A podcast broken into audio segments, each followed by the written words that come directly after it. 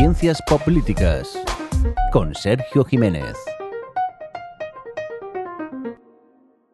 Hola a todos y a todas, sed bienvenidos una vez más a Ciencias Políticas. Ya sabéis que este es un podcast en el que tratamos de explicarte eh, de manera clara y sencilla aspectos de la sociedad, de la política, debates de fondo que pueden parecer relativamente complejos, pero que son mucho más simples eh, si los explicamos de una manera clara utilizando eh, elementos de la cultura pop como películas, videojuegos, cómics o cualquier otra cosa que lo haga entretenido y digerible.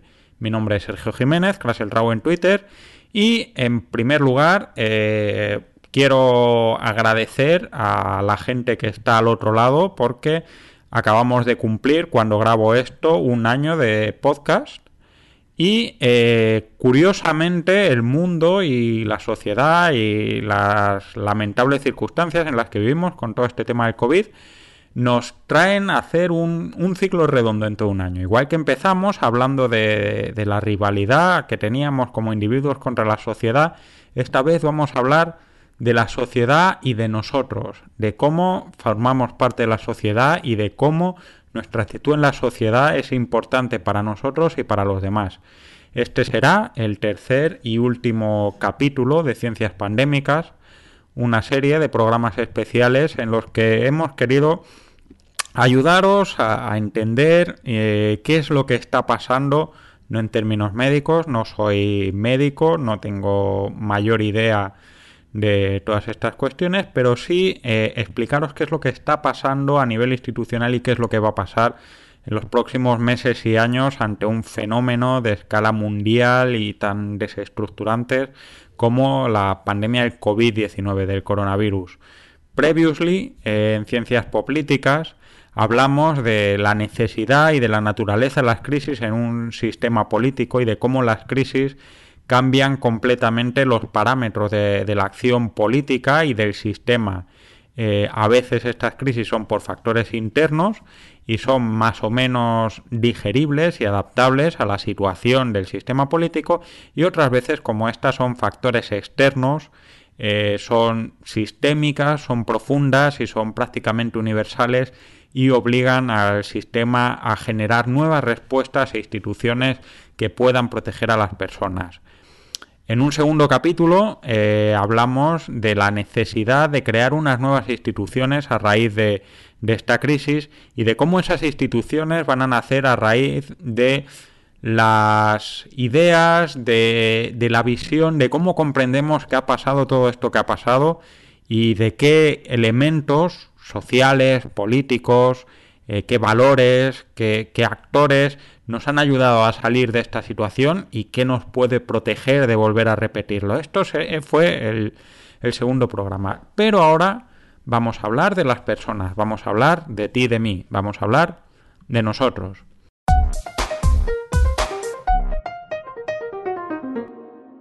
¿Por qué necesitamos hablar de nosotros? Pues bueno, si habéis leído la saga de novelas de la Fundación de Isaac Asimov, eh, al principio, en este prólogo que hay en Trantor, Harry Sheldon eh, explica que todo el proyecto de la Fundación corresponde a que el imperio galáctico se está desmoronando y que eh, según las decisiones que se tomen en cada momento, el caos en el que se suma la galaxia puede ser de unos pocos miles de años o de decenas de miles de años.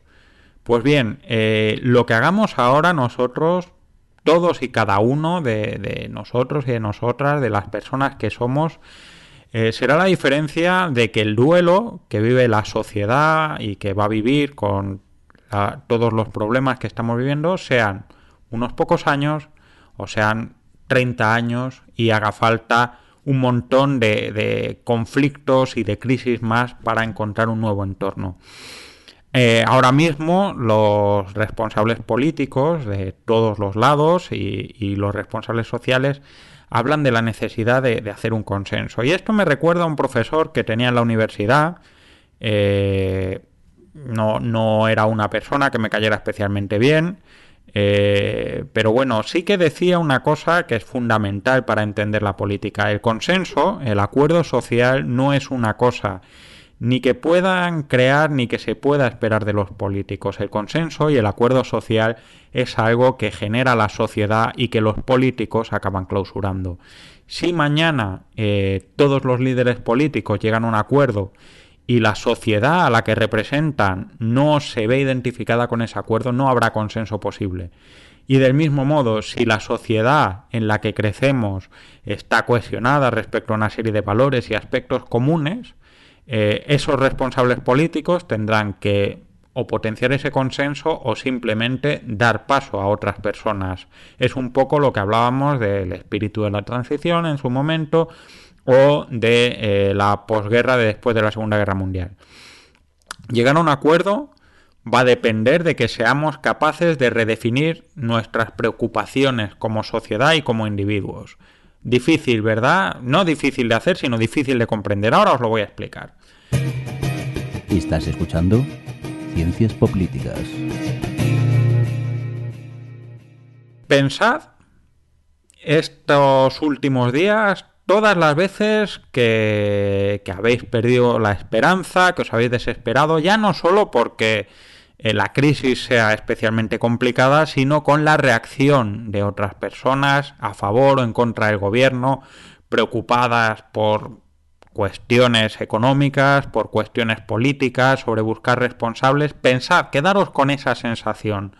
Y ahora pensad en todas las personas que con las que no tenéis apenas contacto los, los, últimos meses o años, a las que tenéis cariño, compañeros y compañeras del colegio, antiguos compañeros de trabajo, amigos, alguien que conozcas solo de las redes sociales, que, que te han escrito de la manera que sea y te han preguntado, oye, ¿qué, qué tal estás? ¿Cómo está la, la gente que, que, que quieres, tu familia, tus amigos, cómo te encuentras, ya no solo de salud, sino de ánimo, tienes donde quedarte, cómo te ha llegado el trabajo.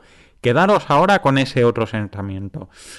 Eh, la diferencia que hay entre el horrible primer sentimiento y el maravilloso segundo sentimiento en el que te sientes próximo a, a, una persona con la que a lo mejor hace tiempo que no hablabas, es la diferencia entre una sociedad rota y una sociedad solidaria. Y esto, eh, cuando la sociedad está rota, es cuando se generan problemas que afectan no solo a la sociedad, sino a los individuos, lo que se llama la desviación. Y esto lo vamos a explicar con eh, mi sociólogo, uno de mis sociólogos favoritos, efectivamente también es francés y se llama Émile Durkheim.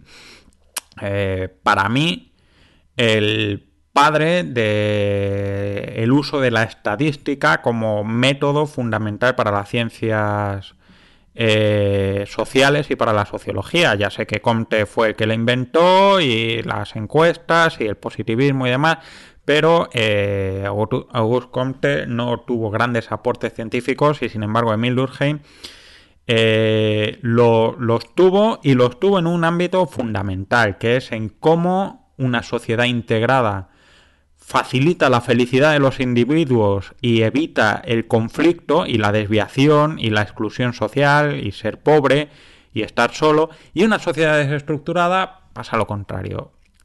Emile Durkheim, que era francés, como os he dicho, eh, empezó hablando de cómo la, la sociedad industrial rompió la solidaridad entre las personas, no por el tema de capitalismo y de la lucha de clase de la que ya habíamos hablado, sino por una cosa más sencilla. Pensad, si tenéis niños, niñas y no lo habéis visto ahora que vienen tiempos de asedio, os recomiendo mucho que veáis Avatar y la leyenda de Ang y eh, la leyenda de Korra, dos series de, de anime o amerimanga que eh, están en el mismo universo y en la que la primera serie, Avatar, la leyenda de Ang, eh, tiene lugar en una sociedad preindustrial y eh, la leyenda de Korra está en una sociedad industrializada. La sociedad en Avatar es una sociedad rural en la que prácticamente todo el mundo hace lo mismo. hay artesanos, hay agricultores, no hay una gran diferencia entre ser herrero, ser curtidor, eh, ser carpintero y básicamente la gente gana más o menos lo mismo, mm, tiene un estatus social más o menos parecido, salvo la nobleza, etcétera, etcétera. Esta sociedad es una sociedad más cohesionada. Cuando, sin embargo, llega la leyenda de Corra, podréis ver eh, que ya la división del trabajo no es la misma. Eh, hay gente que trabaja en la industria, hay gente que trabaja produciendo energía, hay gente que trabaja teniendo inventos, hay gente que tiene grandes empresas, hay políticos profesionales, hay una división en, en la sociedad y en el trabajo que acaba trasladándose a los individuos. Nace una concepción de individualidad que no es necesariamente mala, pero que rompe una solidaridad que había existido cuando esa sociedad era más eh, homogénea. ¿Qué tiene que ver eso con, con lo que estamos hablando? Esperad, que ahí vamos.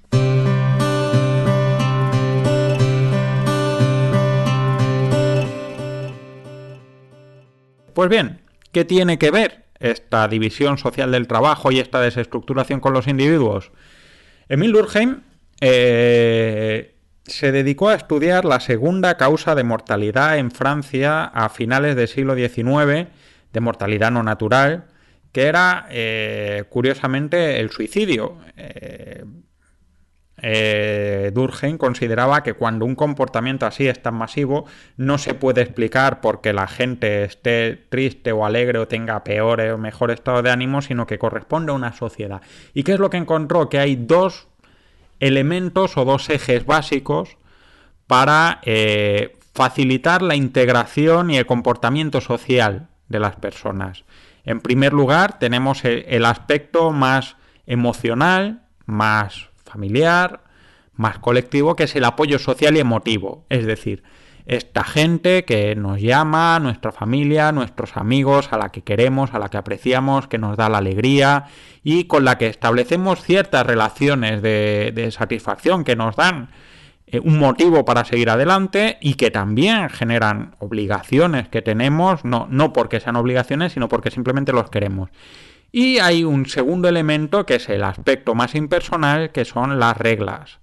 La, la, confianza de, que, de, lo que es justo, lo que no es justo, de estar protegidos, todos estos elementos sociales que afectan más a precisamente ese sentimiento que hemos dicho negativo anterior. No es que sean negativos, sino que normalmente uno es más feliz con la gente a la que quiere y que muchas veces las reglas nos hace feliz, sentir infelices. Pues bien, la conjunción de estos dos ejes son los que generan una fuente de desviación. ¿Y cómo vamos a explicar este tipo de desviaciones de comportamientos asociales a raíz del entorno? Pues os voy a hablar de mi serie favorita, que también os recomiendo, puede parecer muy triste, pero eh, yo creo que es una serie absolutamente maravillosa y especialmente para esta circunstancia que es de Leftovers, serie de HBO de hace unos cuantos años, de tres temporadas, protagonizada por Justin Theroux y, y Carrie Coon, en la que nos encontramos básicamente ejemplos de todos estos comportamientos eh, de desviación social. Hay una primera desviación social, un comportamiento que se sale de los parámetros normales, que es eh, el comportamiento altruista. Eh, el comportamiento altruista es cuando tenemos una. estamos dispuestos a, hacer. a sufrir algún tipo de daño por nuestra vinculación eh, hacia otras personas, ¿no? Eh, decir, yo me sacrifico, pues yo dejaré de hacer tal cosa por eh, mis hijos, por mi pareja, por lo que sea, cualquier cosa que nos haga daño, que vaya contra nuestro propio interés en, expectativa de estar con, otras personas, hasta el punto, en este caso, de, en el trabajo de Durkheim, el suicidio, es un aspecto de desviación. ¿Por qué? Porque estamos generándonos un daño que no siempre es necesario. En, esta serie lo vemos en el papel de, de Justin Theroux, ¿no? del sheriff eh, Garvey, de Kevin Garvey, que es una persona que está dispuesta a hacerlo todo por eh, avanzar y por hacer avanzar a, su familia, a sus hijos, a su pareja. Eh, de hecho, prácticamente la gran parte de decisiones que toma a lo largo de la serie es precisamente por eso. Él, él no necesita tanto estar bien o mal como que estén bien las personas a las que quieren. Y esto genera ciertos tipos de desviaciones. O puede hacer, pues, por ejemplo, que robemos, que, que cometamos delitos, estafemos, etcétera, ¿no? Hay un segundo caso que es eh, justo el contrario, el, egoísta, ¿no? Eh, la actitud egoísta es cuando no tienes ningún arraigo con la sociedad, cuando tú no tienes nadie por quien mantener el comportamiento social ni, esas reglas. En este caso sería eh, claramente el personaje Carrie Coon, Nora que ha perdido a su familia, a su marido, a sus hijos, etcétera, y que sin embargo esta mujer muchas veces pues trata de desaparecer de una manera o de otra porque no hay nada que le retenga en el mundo en el que está viviendo. Esta es la segunda parte, ¿no? La tercera es la parte anómica. Anómico es el nombre más complicado que vamos a encontrar y es eh, cuando perdemos la confianza en, en, las reglas, en los valores que hemos tenido siempre, ¿no?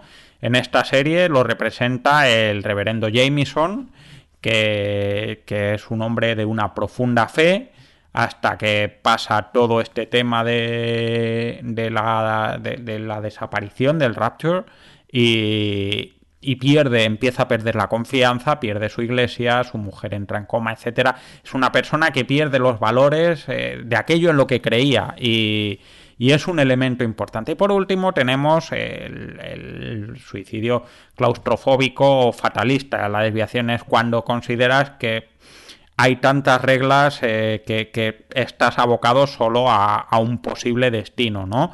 Eh, y que a fin de cuentas tampoco importa tanto lo que puedas hacer o no hacer, que es en este caso eh, los, los, guilty remnants, los fumadores que van de blanco, que creen que en cualquier momento pueden desaparecer, que nada tiene sentido, etcétera. Bien, quedaros con esto. cuando la gente generalmente no encuentra apoyo social suficiente o ese apoyo es es muy agobiante.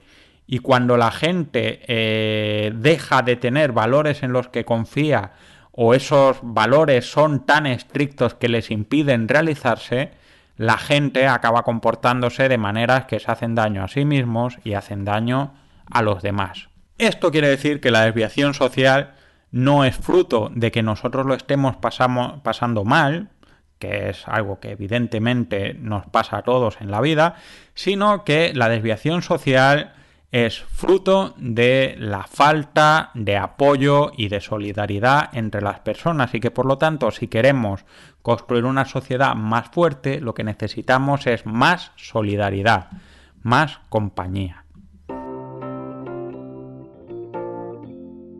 Ciencias Políticas en Sons Podcast. ¿Cómo podemos hacer esto? Pues mirad, hay una palabra que a mí me gusta enormemente, no me toméis por un cura, no es, es una palabra que se utiliza muchísimo en, Francia, vale, sí, ya lo sé. Eh, Juan Gómez Jurado no, no será de mis fans nunca, que es la, benevolencia. Eh, la benevolencia es querer el bien para las personas. Eh, construir nuestra sociedad a raíz de esto depende de que busquemos el bien para nosotros y para los demás. ¿Y cómo hacemos esto? Pues en primer lugar, buscando elementos y valores comunes que nos unen. Dejad de pensar si vuestra idea, vuestro partido, vuestra preferencia es la que tiene razón. Puede que la tenga, puede que no la tenga, pero ahora mismo lo más urgente es eh, buscar qué nos une con personas con las que posiblemente no estemos de acuerdo nunca por principios políticos. Eh, esta búsqueda de elementos comunes nos tiene que servir para potenciar el segundo elemento, que es la solidaridad entre las personas.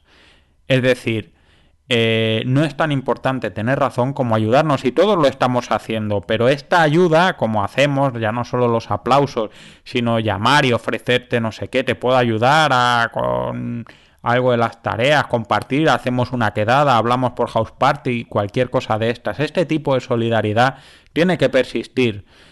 porque, porque es un apoyo para la gente que puede estar movida por, por esas sensaciones de las que hemos hablado antes y que sin embargo ahora necesita ese apoyo para no encontrarse sola o, abandonada en la sociedad. Esto requiere muchas veces, eh, y aquí viene la parte de las reglas, comprender las circunstancias de los demás. Es decir, eh, todos tenemos valores, todos tenemos reglas, todos tenemos principios, pero eh, tenemos que ser capaces de entender que otras personas tienen esos principios y que esos principios hay que respetarlos. Es decir, que, que estos principios eh, son importantes, pero están subordinados a la solidaridad entre las personas y esto requiere empatía. Hay mucha gente que vais a encontrar, posiblemente vosotros, que tengan momentos malos y que estén tristes y que digan cosas que, puedan hacernos daño y aún así hay que, entender que la situación no es un buen momento y que posiblemente entrar en una espiral de acusaciones y de discusiones y demás sea lo que menos necesitamos como sociedad. Y por último, entender que las reglas y las instituciones están para hacernos la vida mejor. Eh, es decir, que tenemos que tratar de buscar, eh, de entender que, si alguien lo está pasando mal, no es porque sea tonto, porque sea idiota o porque no haya estudiado y haber estudiado, como decía aquel, sino que posiblemente tengamos que buscar otra manera de que no esté tan solo. ¿Por qué? Porque esa es la manera en la que ayudándonos entre nosotros ayudemos a todo el mundo. Ahora mismo no es tan importante tener razón como buscar una manera de ayudarnos en una situación tan difícil. Eh, si habéis visto The Leftovers o si no lo habéis visto, eh, tened en cuenta que al final todos y cada uno de estos personajes de los que hemos hablado encuentran siempre la esperanza en la solidaridad, en el cariño, en la comprensión y en el respeto y que todo lo que se sale de eso les acaba hundiendo más en una situación que no es buena.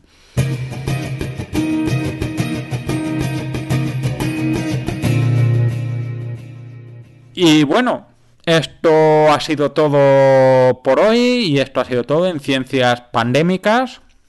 Eh, como veis, en un año hemos pasado a hablar de cómo la sociedad amenaza a nuestra individualidad y a nuestra identidad como personas, a ver la necesidad de la sociedad para protegernos y para realizarnos como personas.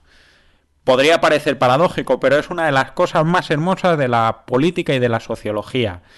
No somos individuos sin la sociedad y necesitamos que la sociedad esté ahí para ser individuos y la sociedad tiene que respetar nuestra individualidad. Eh, ya sabéis que no soy muy de deciros que recomendéis este podcast, cada uno que haga lo que, lo que vea, pero sí que os diría que estos tres programas eh, se los recomendéis a la gente. Mm, no, no tienen por qué escuchar los demás, pero creo que son tres programas que son útiles en una situación como la que estamos pasando. Eh, no, no habrá más ciencias pandémicas, creo que he contado todo lo que podía contar que tuviera cierto interés. Siento haber acabado un poco eh, como una especie de Paulo Coelho, pero no estoy hablando tanto de autoayuda como persona, sino de autoayuda como sociedad, y eso es un elemento importante. Y a partir de aquí retomaremos los temas habituales del, del podcast con, distintos capítulos sobre pues, lo normal, nacionalidades, nacionalismos, eh, partidos políticos, división social del trabajo, sistema social, cualquier cosa. Ya sabéis que tenemos medios de contacto, eh, cienciaspolíticas.gmail.com, eh, arroba poder y series, en Facebook estamos en eh, eh, la página de Ciencias Políticas, está también la página de iVoox, donde podéis dejar comentarios, podéis dejar comentarios en, iTunes eh, y también, desde luego, en la estupendísima página de Sons Podcast que lleva con tanta profesionalidad el señor Mirindo. os dejo con esto. espero que os cuidéis y quedaros con esa idea. procurar ser un poco de esperanza para la gente que tenéis al lado. Es más fácil, es más agradecido y a todos nos va un poco esto. Venga, hasta luego. Acabas de escuchar Ciencias Políticas, un podcast alojado en Sons, red de podcasts. Encuentran más información de este episodio en nuestra página web, sons.red barra Ciencias Políticas. Y descubre muchos más podcasts en sons.red.